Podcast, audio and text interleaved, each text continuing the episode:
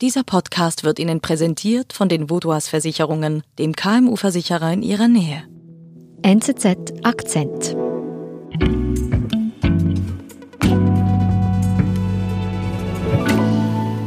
Es ist eine Entwicklung, die auch bei uns in Europa oder auch in Amerika stattgefunden hat, dass dann einfach Kulturen verschwunden sind.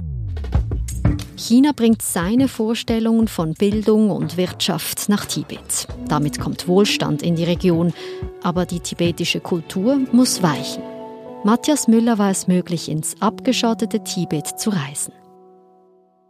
Wie einfach ist es denn als Journalist überhaupt nach Tibet zu kommen? Ausländische Journalisten sind äh, in Tibet eigentlich absolut unwillkommen. Wir kommen nur hin, wenn wir eine Einladung von der Pekinger Zentralregierung bekommen. In meinem Fall war es die Zentralregierung oder sehr oft dann auch in der Vergangenheit organisiert vom chinesischen Außenministerium. Mhm. Und warum hat jetzt die chinesische Regierung hier Journalisten eingeladen für eine Reise nach Tibet? China will als einer dieser Ziele in diesem Jahrhundert bis Ende dieses Jahres die absolute Armut definiert mit ungefähr einem verfügbaren jährlichen Einkommen von etwas mehr als 540 Schweizer Franken wir besiegt haben. Und Tibet spielt bei dieser Bekämpfung der Armut, der absoluten Armut, eine sehr zentrale Rolle. Also China will eigentlich den Journalisten zeigen, wie diese Armutsbekämpfung in Tibet konkret funktioniert. Sie will zeigen, wie sie dort konkret funktioniert und sie will natürlich auch die Erfolge zeigen, so nach dem Motto, tu Gutes und berichte darüber.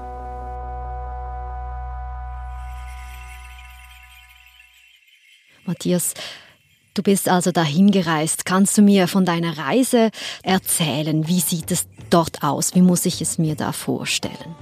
Also Tibet hat ja nicht ganz zu Unrecht äh, den Spitznamen äh, Dach der Welt. Die durchschnittliche Höhe beläuft sich dort auf 4000 Meter.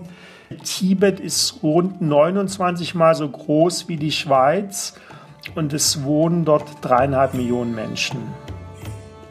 Es grenzt im Süden ans Himalaya an. Äh, man hat dort auch im Grenzgebiet zu Nepal nachher mit Mount Everest den höchsten Berg der Welt.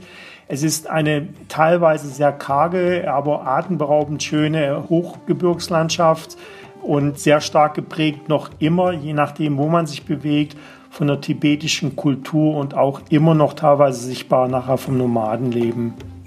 Kannst du mir noch etwas mehr über diese tibetische Kultur erklären?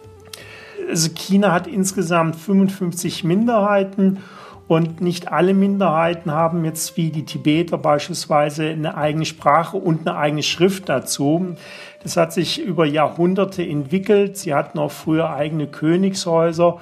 Und was uns im Westen, was dieses Mystische uns wahrscheinlich allen verleiht, ist auch der tibetische Buddhismus, geprägt vor allem dann nachher vom Dalai Lama.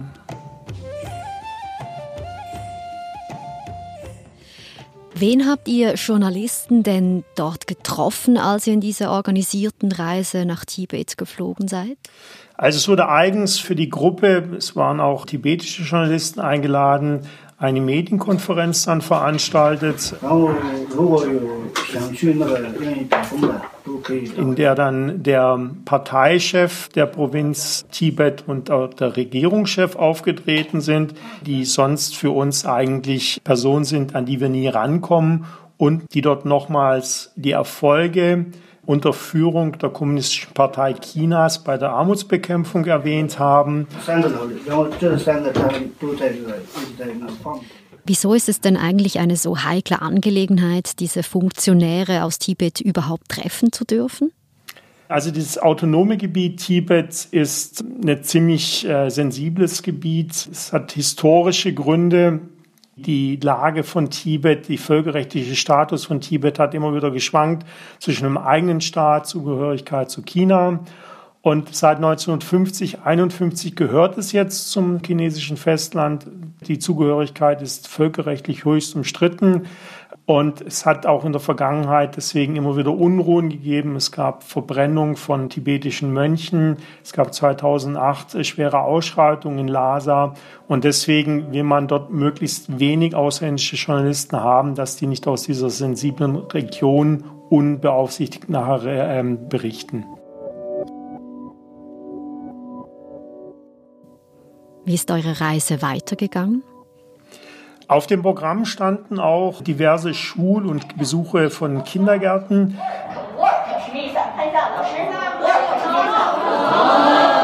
Und in der Regel kann man schon, wenn man sich der Schule genähert hat, hat man aus den Klassenräumen immer wieder diese Repetition, was hier in China sehr üblich ist, dass der Lehrer was vorspricht und die Schüler sprechen es dann im Chor nach.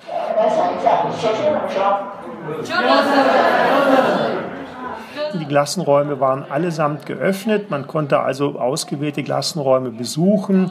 Die Klassenräume waren relativ voll. Es waren mindestens immer um die 40 Kinder da drin.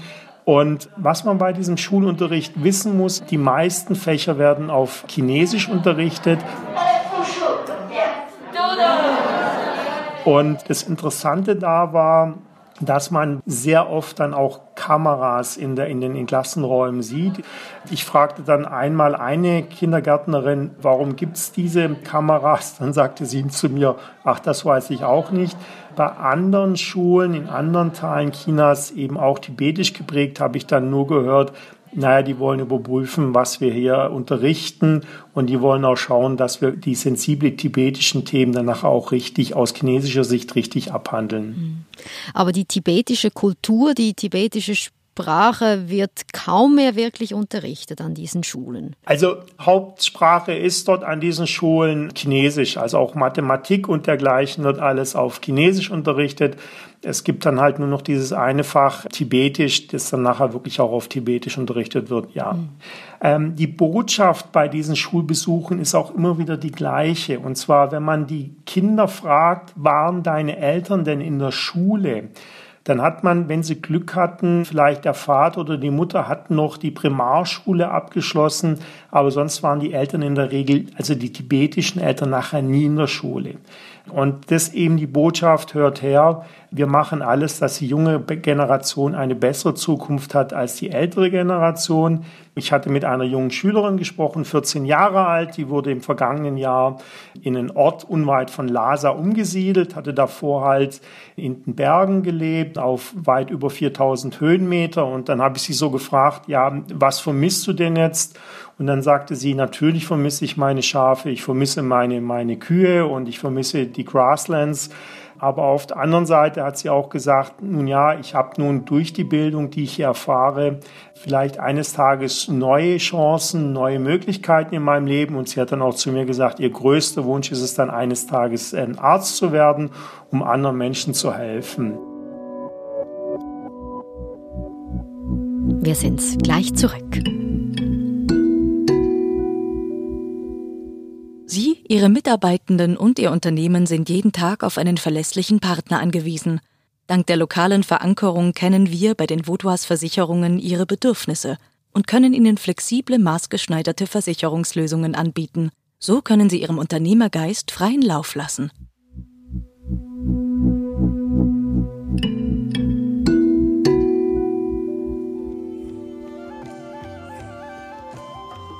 Matthias, nach diesen Schulbesuchen, wohin ging deine Reise weiter in Tibet?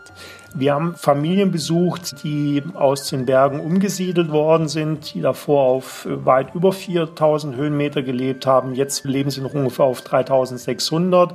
Und dort ist man dann auch wieder empfangen worden. Das heißt natürlich dann immer, ja, die Partei hat ja das und das und das gemacht. Und bei dem einen Programmpunkt ging es dann auch, dass diese Familien eben jetzt in diesen für sie neuen Häusern leben dürfen. Diese Häuser können sie kostenlos bewohnen und sie haben jetzt die Möglichkeit, ihre Räume an Touristen zu vermieten. Laut der Auskunft, die wir erhalten haben, waren jetzt bereits 60.000 Touristen vom chinesischen Festland anwesend. Ausländer dürfen sie nicht empfangen. Und in der Regel bleiben dann nachher diese Touristen eine Nacht, äh, um da so ein bisschen die tibetische Kultur zu erleben.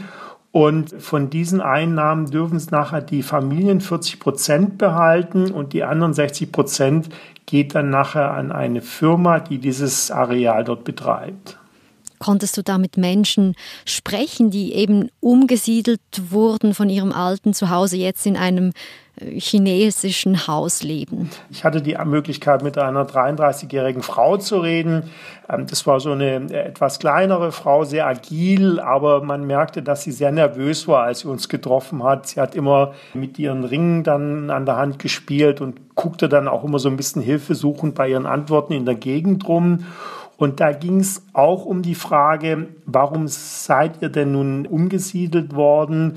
Und dann sagte sie ganz klar, hör her, ich habe drei Kinder und die sollen nun eine Bildung bekommen, die werden Chinesisch lernen, was ich nicht kann, und die sollen es dann eines Tages besser und leichter haben, als ich es habe.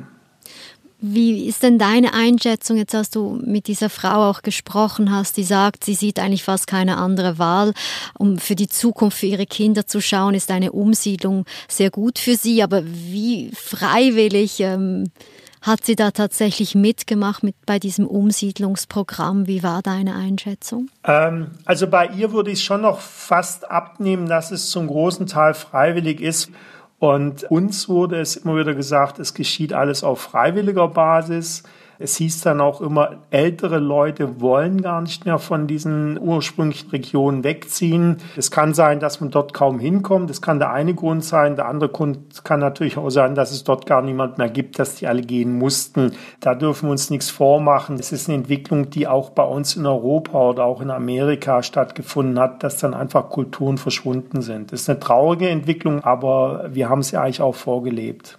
Aber sind die Menschen in Tibet tatsächlich bereit, diesen Verlust ihrer Kultur in Kauf zu nehmen? Da muss man ein bisschen dreiteilen. Das erste ist bei den älteren äh, Tibetern, wenn man sie dort sieht, sie sind traditionell gekleidet da merkt man schon, wie wichtig ihnen dieses Erbe ist und dass sie dieses Erbe wirklich noch mit Leben füllen. Auch die Exiltibeter, die im Ausland leben, ähm, halten an ihrer Kultur noch sehr stark fest. Bei dieser jungen, nachwachsenden Generation könnte es schon zu einer Verschiebung und zwar zu einer Verabschiedung auch von der tibetischen Kultur schrittweise kommen weil ihnen halt nicht entgeht, welchen Wohlstand es inzwischen auch im Rest des Landes gibt. Ähm, ich habe da exemplarisch mit einem jungen 16-Jährigen gesprochen und habe ihn gefragt, willst du denn hier in Tibet bleiben? Er macht gerade so eine ähm, Ausbildung zum Tourismusmanager und dann sagt er nur zu mir, naja, eigentlich nicht. Eigentlich möchte ich mal irgendwann ähm, in das Powerhouse von China, das ist dann äh, in unweit von Hongkong gelegen und dort dann ein neues Leben aufbauen. Ähm, es mag jetzt nur ein Einzelbeispiel gewesen sein, aber die Gefahr besteht sicherlich, dass sich halt diese junge Generation immer mehr danach in der han-chinesisch dominierten Gesellschaft aufgehen wird.